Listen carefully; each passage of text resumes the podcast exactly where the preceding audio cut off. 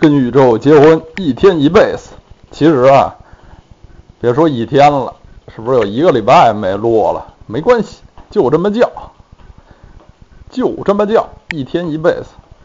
今天介绍的歌曲是一首1991年的著名的摇滚歌曲，来自美国乐队 Pearl Jam 珍珠果酱乐队的歌曲《Jeremy》杰里米。这个 Jeremy 就是一个男子的名字，以前有过动画片啊，好像还是中央台什么。播动画片《小熊杰里米》啊什么的，就是这个名字。呃，上世纪的九十年代初，当时美国，尤其是从西北海岸、西雅图这些地方呢，呃，兴起了一股音乐摇滚音乐的热潮，被莫名其妙的称之为 grunge。也没法译这个东西怎么怎么译也没法翻译，说它它叫什么，就大家就只能，而且它有什么意义也没什么意义，都是一个标签儿。你说摇滚是什么意思？其实我觉得更大程度上它也是一个音乐的标签儿，它的这个时间意义啊，呃，要大于音乐本身的风格的意义啊。我认为，就是九十年代初呢。下毒这个 grunge 音乐最后走向主流，在商业上，在评论界最成功的有三支乐队，其中最有名的那当然是 Nirvana 涅槃乐队。然后此外有两支呢，就是这个 Pearl Jam 和 Soundgarden 音响花园乐队。啊，这三支乐队有一个共同点，就是他们都拥有一个。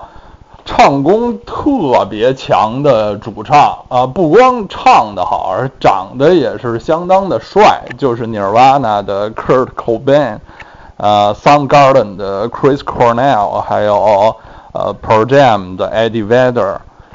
这个 Eddie Vedder 呢，就是我们今天介绍的歌曲 Jeremy 的，当然是演唱者，他也是歌曲呃歌词作者。乐队的绝大部分的歌词儿都是他一个人包办的。这首歌唱的是什么呢？是如果光读这个歌词儿呢，会发现是比较呃比较艰涩，不是那么好懂的。要知道一些它的背景知识。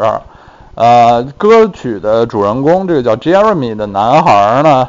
这是根据一个真实事件改编的吧，可以说是，就是当时美国有这么一条新闻，就是在一个中学吧，初中可能是啊，就有这么一个一个很怪的一孩子，就有一天上学啊，他突然就走到呃这个跟呃教室的前面啊，走到讲台上啊，从兜里掏出一把枪。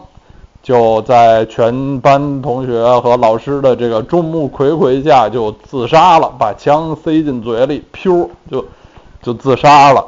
这个当时当然是一个非常爆炸性的新闻。事后呢，大家就调查，就看这个孩子之前他有一些什么的问题啊，一些个性啊，什么成长啊，什么这样那样家庭啊，这样那样的问题。然后 Pearl Jam 的主唱 Eddie Vedder 知道了这件事情呢，就把他与自己的呃少年时候的经历呢，啊混杂在一起，混合在一起吧，又创作了这首歌曲。其中高潮句唱的一些什么呃呃什么 Mommy didn't give。呃，attention 什么，Daddy didn't care，就是父母都不太关心，这个孩子就活在自己的世界里什么的，这跟他自己个人的成长经历也有很很多的关系。这个 Eddie Vedder 他呃成长的经历也挺挺挺神奇的，就是他从小呢。他就以为他他生长在一个普通的这个美国这个工薪家庭，他从小就以为他妈是他妈，他爸是他爸。后来呢，和无数的一多半的美国家庭一样，他父母就离婚了。然后他因为就是说，呃，母亲呢就回娘家了，然后他就因为那时候上学啊，觉得就不父母就决定他就别别再转学了，就先在这儿把把学上完吧，把中学什么上完，他就跟着他爸过。后来他才发现，就是他一直认为是他爸的这人呢，其实是他的继父，并不是他爸，他的这个。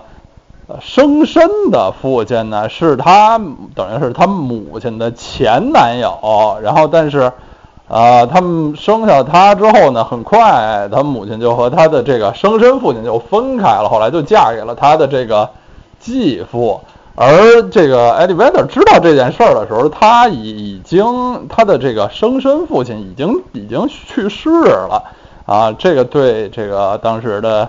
这个十几岁的孩子还是一个挺挺大的一个打击，挺震撼的一个事儿啊。后来呢，他呃也是就是连高中也没有上完，然后做一些非常简单的一些店员啊、什么加油站啊、什么一些一些工作，最后呢，终于在这个音乐中找到了自己的出路。呃，这首歌的。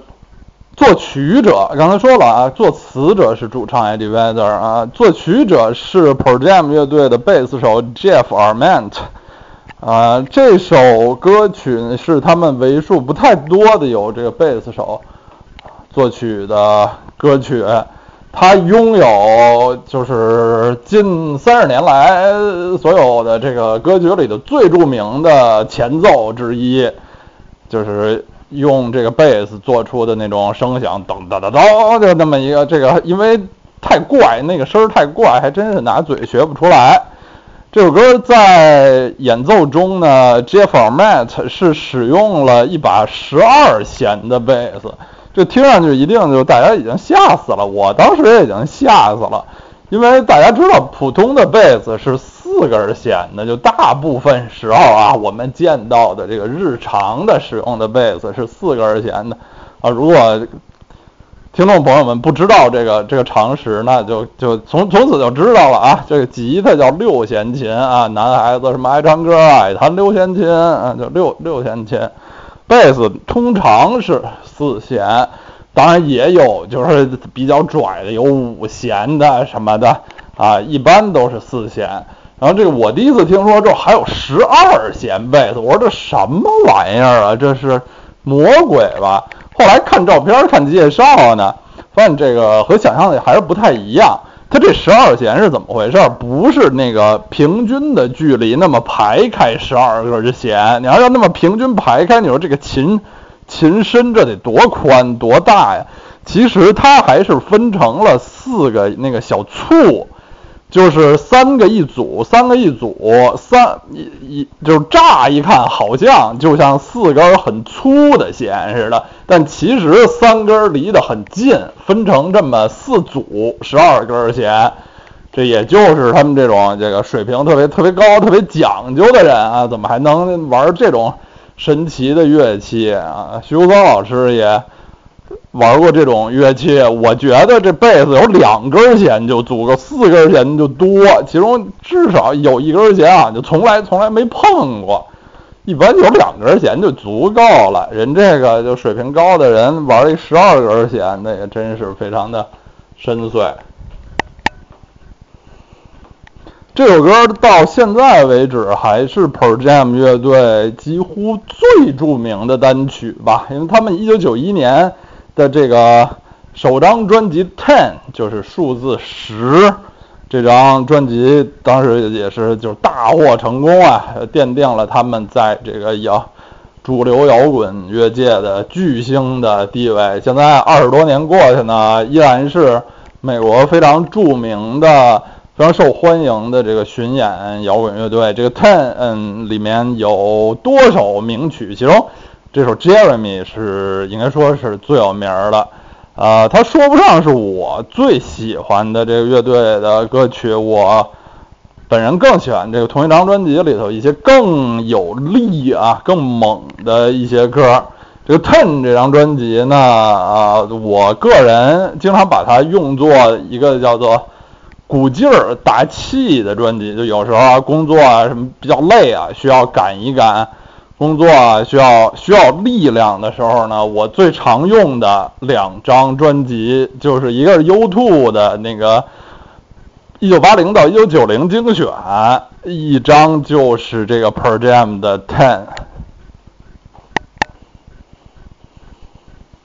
好，我们来欣赏这首 Jeremy，噔噔噔噔噔。